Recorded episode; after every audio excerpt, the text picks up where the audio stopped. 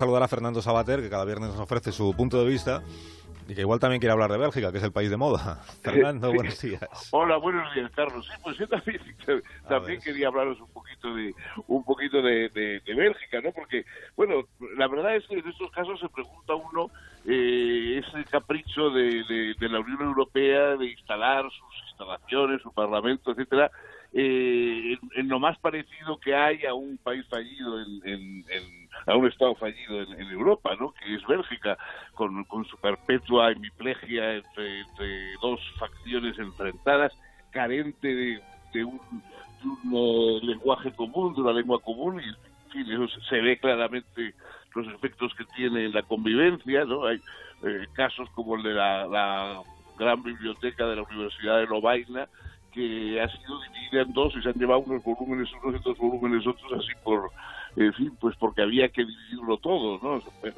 verdaderamente eh, es un caso es un caso pintoresco. Entonces eh, claro la, petición esta del del juez o del, que va a encargar encargarse de, de decidir si la extradición o no de, de Puigdemont a la, a la jueza Lamela sobre esa pregunta sobre cuál es nuestro nuestro sistema penitenciario y etcétera bueno evidentemente es una pertinencia eh, insólita dentro de la Unión Europea que no se hubiera hecho a Francia o Alemania pero también es verdad que en Francia o Alemania no se la hubieran hecho esa, esa España es decir que es, es, es el caso característico de ella ¿no? de todas maneras eso nos hace preguntarnos un poco esa ignorancia todavía sobre la realidad presente, actual de España, presente de, hace ya 40 años, ¿no? Pues, eh, ese ese ese estatus extraño que tiene todavía España de, de seguir siendo estando congelados pues en las imágenes mm. o del franquismo de eh, bueno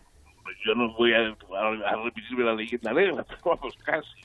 Es, es una situación, el otro día lo, lo, comprobaba eh, leyendo una entrevista que le he hecho a Emmanuel Carrer, que es probablemente hoy, junto con Lunevé, casi la figura más relevante de la literatura francesa, y un hombre, fin, extraordinariamente al tanto de las cuestiones políticas, cívicas, etcétera, en Europa, eh, que en un momento determinado el entrevistador le preguntaba sobre qué le parecía lo que estaba ocurriendo, el conflicto de Cataluña y todo esto, y decía, bueno, yo creo que hay dos bandos, pero yo no me termino de decir por ninguno.